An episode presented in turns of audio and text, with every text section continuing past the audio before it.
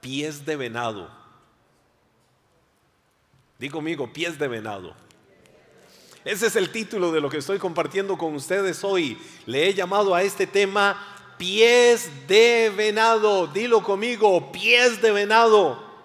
Ahora, ¿de qué se trata esto? Voy a llevarles al libro del profeta Habacuc, capítulo 3, versos del 17 al 19. La Biblia dice ahí, aunque las higueras no florezcan y no haya uvas en las vides, aunque se pierda la cosecha de la oliva y los campos queden vacíos y no den fruto, aunque los rebaños mueran en los campos y los establos estén vacíos, aún así me alegraré en el Señor. Aún así me alegraré en el Señor. Me gozaré en el Dios de mi salvación. El Señor soberano es mi fuerza. Él me da pie firme como al venado, capaz de pisar sobre las alturas. ¿Qué hace Dios? Me da pies firmes como de venado, capaz de pisar sobre las alturas. Que el Señor hable y ministre tu corazón, porque sé que esta palabra va a avivar y va a retar tu vida de fe y te va a llevar a otro nivel en este tiempo especial y extraordinario de Dios. Voy a ver tres puntos sobre esto que acabo de compartir. El tema pies de venados. Tres aspectos ah, de lo que yo me encuentro, de toda la riqueza que hay ahí voy a extraer tres aspectos. Número uno, la realidad. ¿Qué es lo que nos está hablando la Biblia? ¿De qué nos está hablando? ¿Cuál es la realidad de lo que nos encontramos? El profeta Habacuc, que es un libro muy pequeño, Habacuc es el último de los profetas menores, no que aparece de último, porque el último libro que aparece en el Antiguo Testamento es un profeta menor y es Malaquías, pero en la cronología, en el orden eh, histórico, eh, Habacuc fue el último de los profetas menores. Habacuc tuvo la particularidad de que de todos los profetas, eh, todos los profetas recibían palabras que venían de parte de Dios y ellos trasladaban esas palabras que Dios hablaba a su corazón. Habacuc tuvo la particularidad, la exclusividad de tener una entrevista con Dios. yo soy el que uso ese término entrevista para describirles que Habacuc le hacía preguntas a Dios y Dios respondía a Habacuc con las preguntas que él le hacía. Entonces, lo que el profeta describe acá en esto que acabamos de encontrarnos es una serie de problemas que azotaron paulativamente o que azotaron progresivamente a la nación de Israel. Se cree que cuatro o cinco años antes de que vinieran los babilónicos encabezados por el rey Nabucodonosor, que era la potencia del mundo en ese momento, y destruyeron a Jerusalén, y destruyeron los muros de Jerusalén, y destruyeron el templo que había construido Salomón, cuando destruyeron y se llevaron a los israelitas como esclavos a Babilonia, por lo menos a los de la región de Judá, en, ese momento, en ese lado, de Israel y se lo llevaron. Se cree que esto sucedió cuatro o cinco años en promedio antes de que se diera el famoso cautiverio babilónico que lo encontramos descrito en, en, el libro de Daniel y en otros libros. Entonces, Habacuc empieza a describir una serie de males que se estaban dando sobre el pueblo de Israel. Primero habla de las higueras. ¿Qué estaba pasando con las higueras? No florecían. Y si una higuera no florecía, ¿qué sucedía? No iba a haber producción de higos. Y los higos para los israelitas era literalmente un manjar. Yo no sé a cuántos de ustedes les gusta el postre. ¿A cuántos les gustan los postres? ¿Les gustan los postres? Que el Señor los perdone. Ah, pero hay postres que son muy ricos. El postre que a mí más me gusta, yo lo saboreo, lo disfruto. Hmm. Oiga, y con ese postre yo soy selectivo, le voy a decir. Ese postre se llama café. Ese yo lo disfruto. Ahora, ¿qué pasa? ¿A quién le gusta el café? Bueno, recuerden que sin café es imposible agradar a Dios. Todo el que se acerca a Dios beba café, crea que le hay y es galardonador de los que le beben. Ahora, ¿les gusta el café a, muchos de ustedes? Ok, a todos los que les gusta el café, ¿qué pasa si de un momento a otro vienen y te dicen no hay café? Te pueden decir hoy no hay café, pero ¿qué pasa si mañana vienen y te dicen no hay café? ¿Qué pasa si pasado mañana y pasa una semana, pasan 15 días, pasa un mes y te dice seguimos sin café? Eh, algunos seguro se irá al mundo. Algunos seguro se entristece, se deprime. ¿Cómo es posible que estemos sin café? Eh, porque los, que, hablamos el idioma del café entendemos de qué estamos hablando. El punto es que los higos eran un manjar, los higos eran un deleite para el pueblo de Israel. Eh, los que somos aficionados a otro postre, delicioso, infaltable día a día, por lo menos para mí, se llama aguacate. ¿Les gusta el aguacate? Y que vengan y digan, no hay aguacates. Pero ¿cuánto vamos a estar sin aguacates? Olvídense de la existencia de los aguacates y que estés muy acostumbrado a comer aguacates. Entonces, lo que te quiero decir es que no era esencial para la vida, pero sí muy importante para ellos. Los higos eh, eran el postre más delicioso y suculento en todas las preparaciones que tenía en ese momento el pueblo de Israel. De un momento a otro, el profeta viene y habla de la realidad. La higuera no florece. Significa que no hay higos. Y entonces perderlos los estaba afectando. Porque aún sin ser esenciales, eran el postre preferido para ellos. Entonces, Usted no tomó café hoy en la tarde. Usted dice, ah, algo me falta. Estoy perdiendo la paz. Algo me falta. ¿Qué es? Ah, no he tomado café. Ahora imagínense, literal, o sea, les estoy hablando literal, cómo se estaba sintiendo el pueblo de Israel de saber que no tenían su postre preferido. Pero viene y en el progreso viene ahora y dice, y las vides no den su fruto. La vid, que es lo que produce, la uva. Y a su vez, la uva producía las principales bebidas en sus diferentes preparaciones, desde el vino y bebidas eh, refrescantes y otras cosas que eran fundamentales y muy importantes también en la economía de Israel. Entonces, estaban teniendo un problema serio no solo porque la higuera no florecía, sino también porque las vides no daban fruto. Pero luego viene y habla de, de, de, las aceitunas. ¿Y por qué de las aceitunas? Porque dice, aunque la higuera no florezca ni en las vides haya fruto, aunque falte el producto del olivo. Los árboles de olivo, ¿qué es lo que producen? ¿Qué produce el olivo?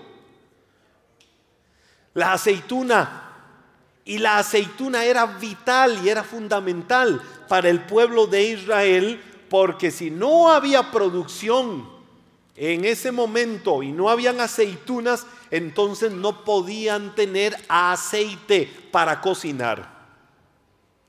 De verdad, no había aceite para cocinar. Ahora, no solo eso, eh, no había nacido todavía Tomás Alba Edison. Entonces, ¿qué sucedía? Usaban aceite para prender lamparitas y ver en medio de la oscuridad. Entonces era un problema muchísimo mayor, mayúsculo, que se les venía dando al pueblo de Israel. Ya no era solo que la, que la higuera no florecía, que las vides no daban fruto, que estaba faltando, había escasez del producto del olivo, sino que también ahora viene y dice los labrados no dan mantenimiento, es decir, no hay grano, los campos están secos, Vamos a Cot, vamos a Tierra Blanca, vamos allá a Potrero Cerrado, vamos a las faldas del volcán Irazú y todo es un desierto. Ya no se ve aquello verde y aquellos campos hermosos de cebolla, de papa, de zanahoria y otro montón de cosas.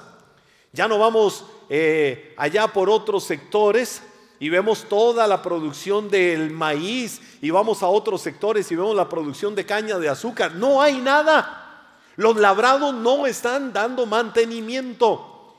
Y en el caso de ellos, eh, las, las, la, la, la, producción estaba bajando, pero de una manera impresionante.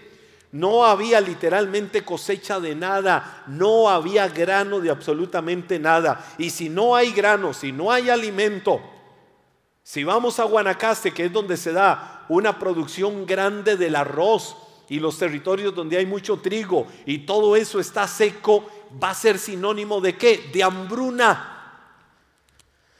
Los que vivimos en Costa Rica, los que habíamos nacido eh, a finales de los años 70, sí, soy modelo casi, casi, casi 70. Y en esos días yo todavía era niño, pero siendo niño nos íbamos de madrugada a los estancos del Consejo Nacional de la Producción a hacer filas horas de horas en las madrugadas. Eh, unas horas eh, yo, otras horas alguno de mis hermanos, otra hora mi mamá, otra hora alguno de mis... Y ahí no había distinción de clases sociales.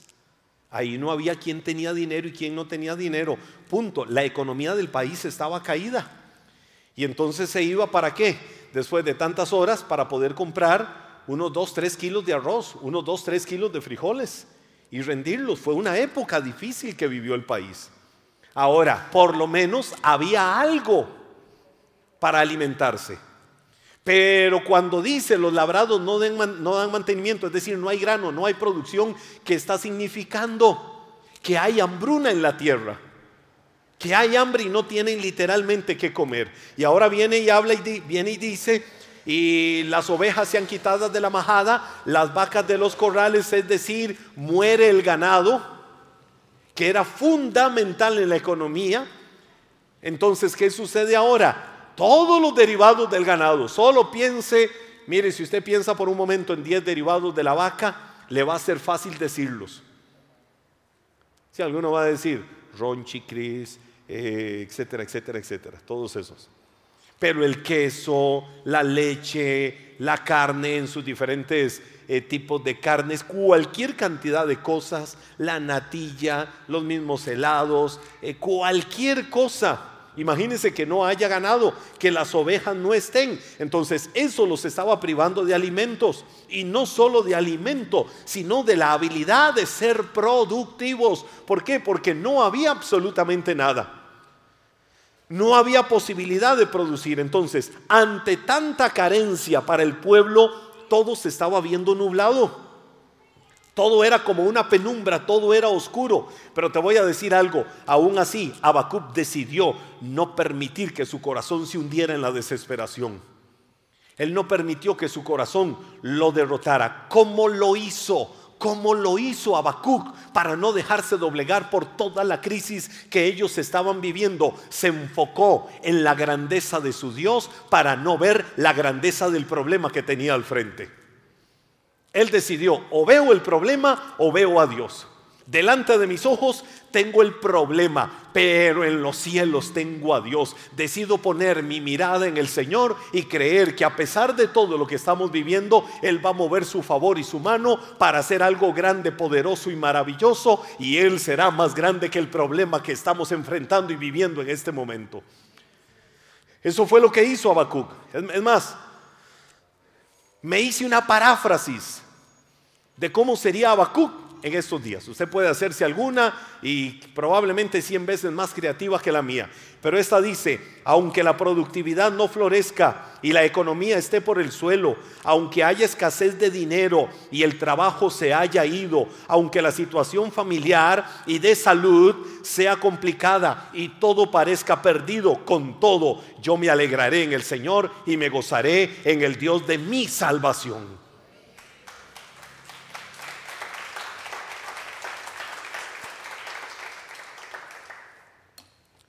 Tu gozo no depende de las circunstancias. Depende del mismo Dios que te sustenta y tiene en sus manos tu vida. Tu gozo no depende de las circunstancias.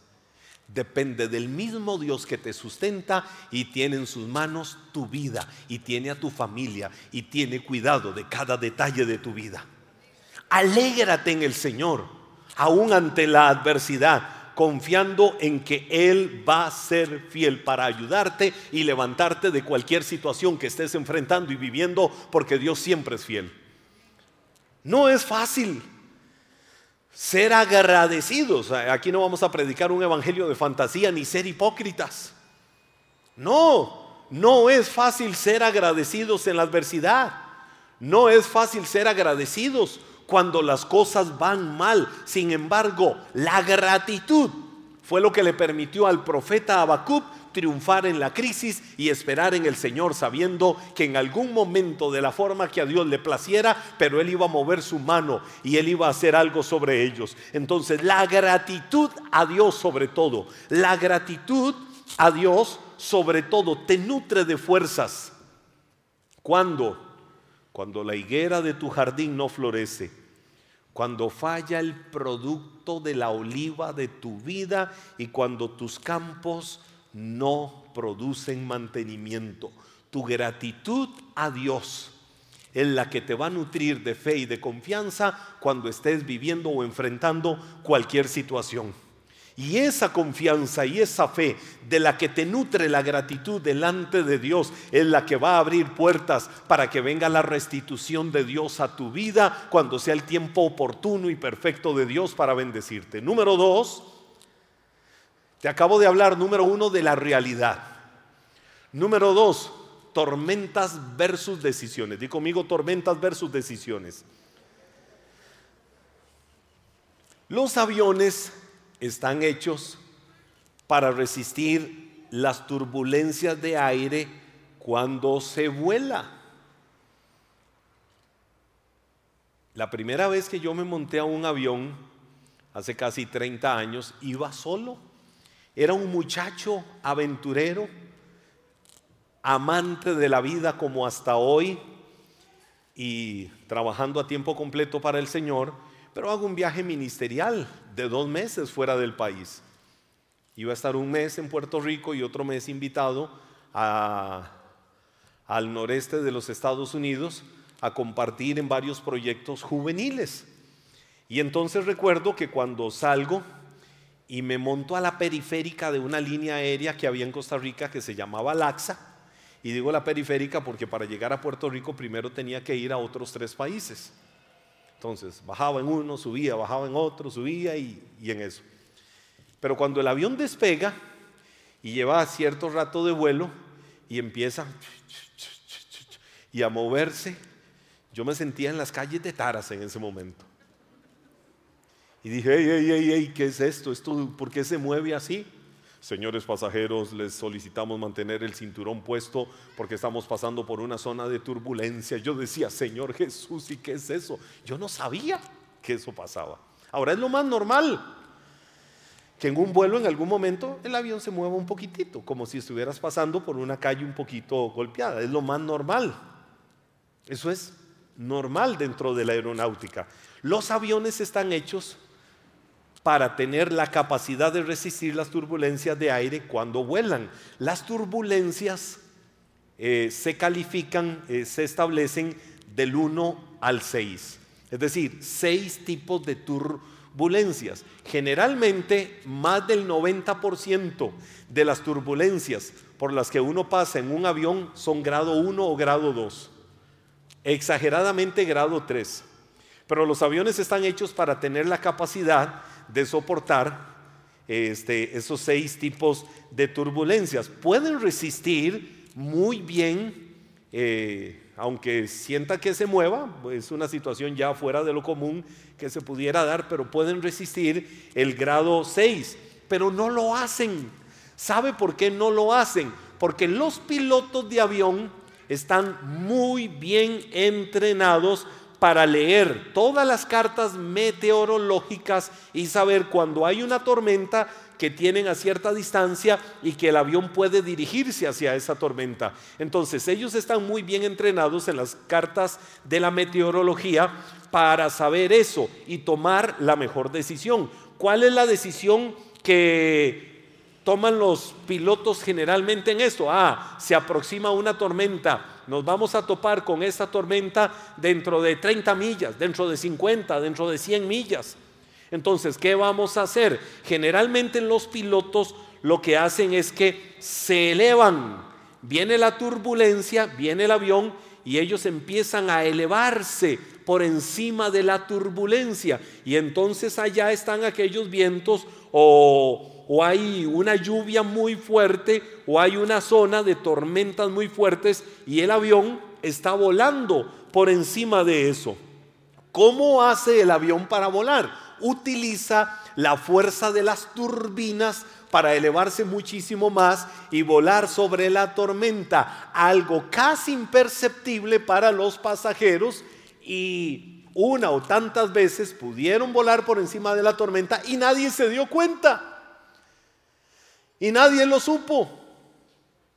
Yo muchas veces, eh, yendo en un avión y me encanta ir como chiquito por la ventana, y entonces ve uno allá a lo lejos nubes negras. Y uno dice, wow, y vamos a pasar por ahí. Pero de un momento a otro, uno ve el avión, ¿dónde va? Y las nubes por allá abajo.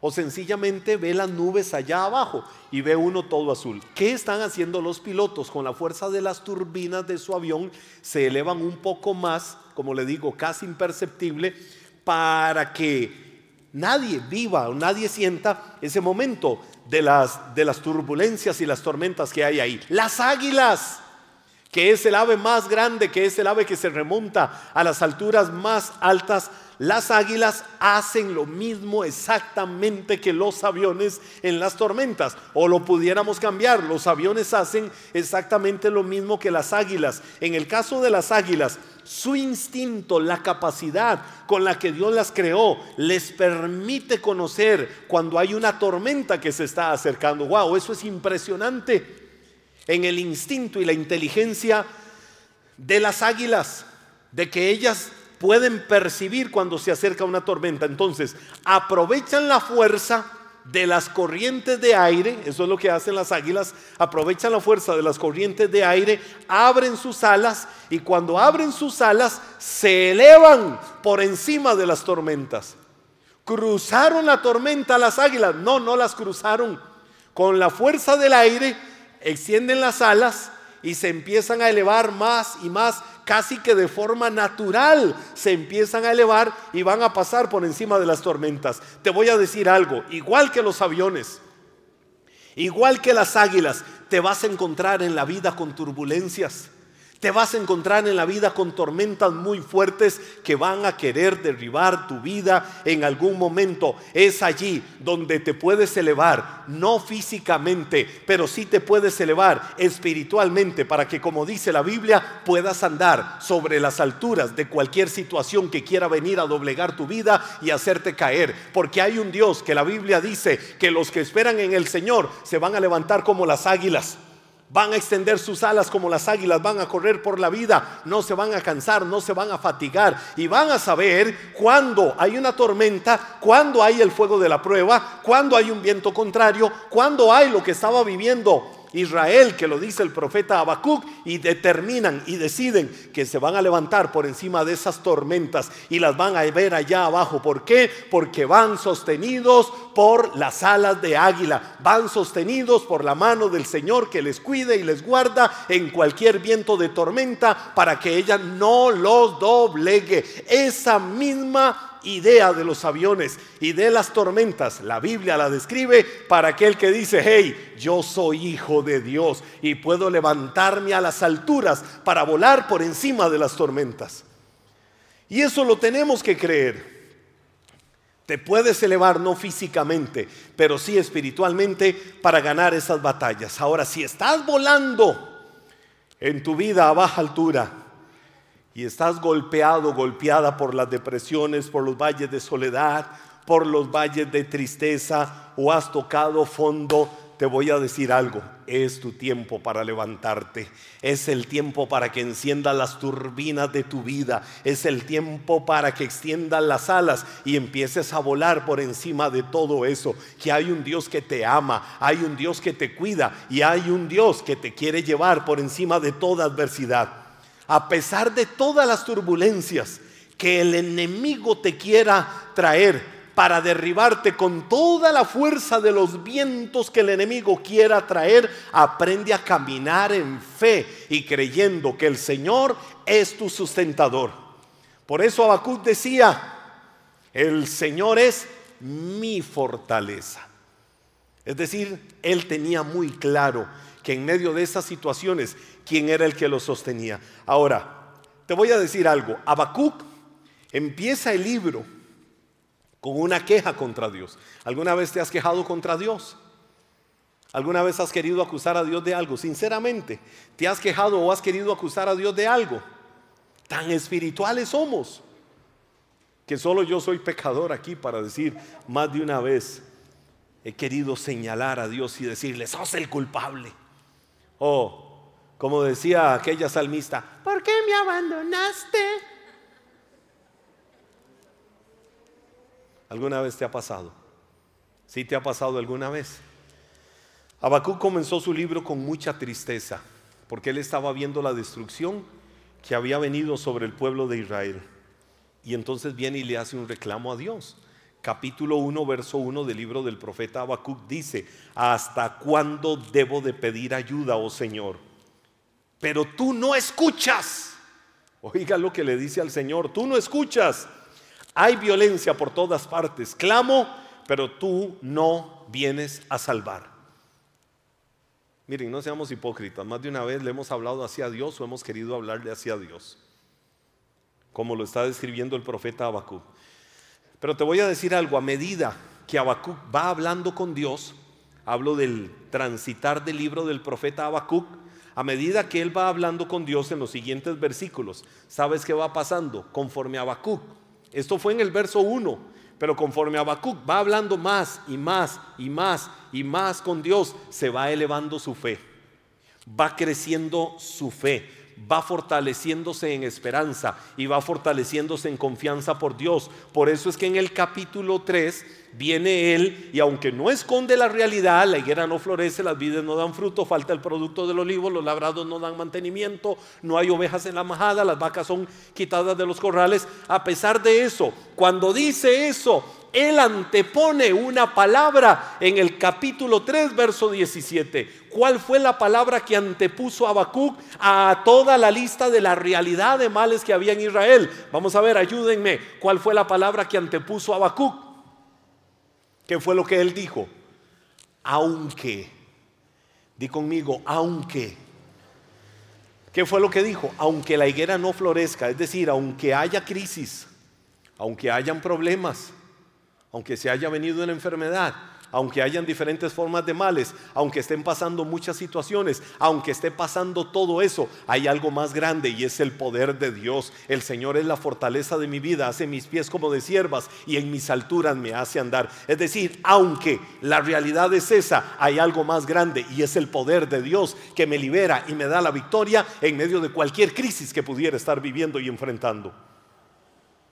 Eso fue lo que dijo el profeta Habacuc.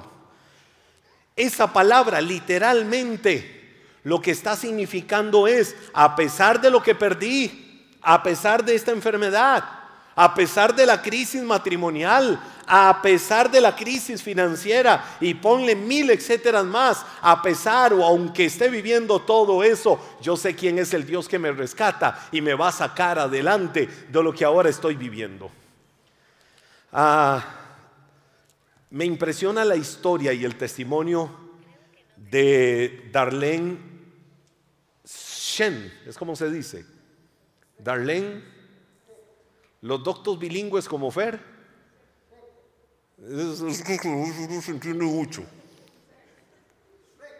Fred, no Fred, el de la película, no Shrek. Darlene Shred.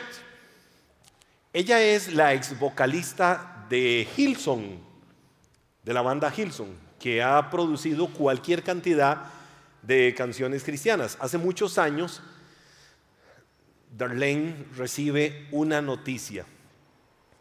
Ah, ella entró en una prueba de salud muy fuerte y le dicen, tienes cáncer. Y no era nada alentador la noticia que ella estaba viviendo. Y entonces en medio de toda aquella crisis, cuando emocionalmente ella estaba muy golpeada, cuando estaba pasando los más oscuros momentos, cuando estaba pasando situaciones difíciles, ella tiene una convicción de escribir una canción. Y cuando ella tiene la convicción de escribir esa canción, emocionalmente dice, jamás, yo no voy a hacer esto, no tengo fuerza, no tengo ánimo, me siento doblegada, me siento derrotada.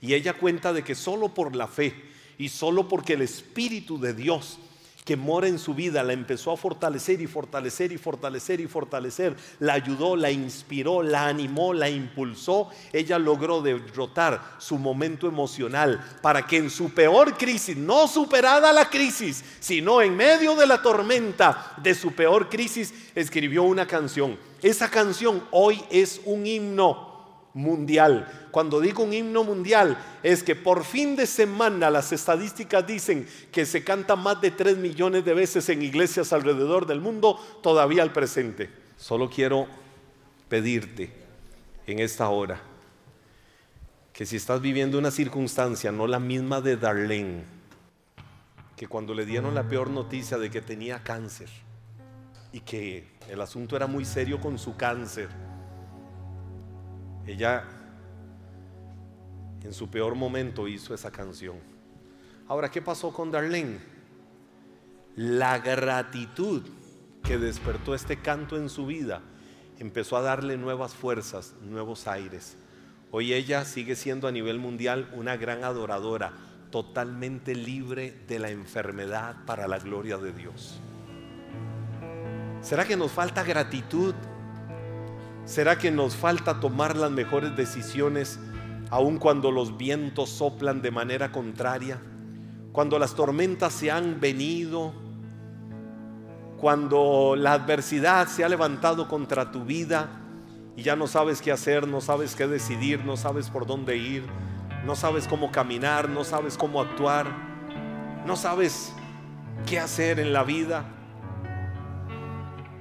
y estás viviendo momentos de turbulencia, no sabes cómo extender tus alas para volar de manera natural como lo hace el águila por encima de las tormentas, o no sabes cómo levantar las turbinas del avión de tu vida para volar por encima de cualquier tormenta, es el momento de que te rindas a Dios, quizás en la circunstancia más difícil, cuando cuesta que haya gratitud cuando cuesta que haya agradecimiento, cuando cuesta que haya ánimo y fuerzas, cuando las emociones te dicen, húndete, desespérate, déjate derrotar, déjate doblegar, cuando las emociones te dicen lo contrario,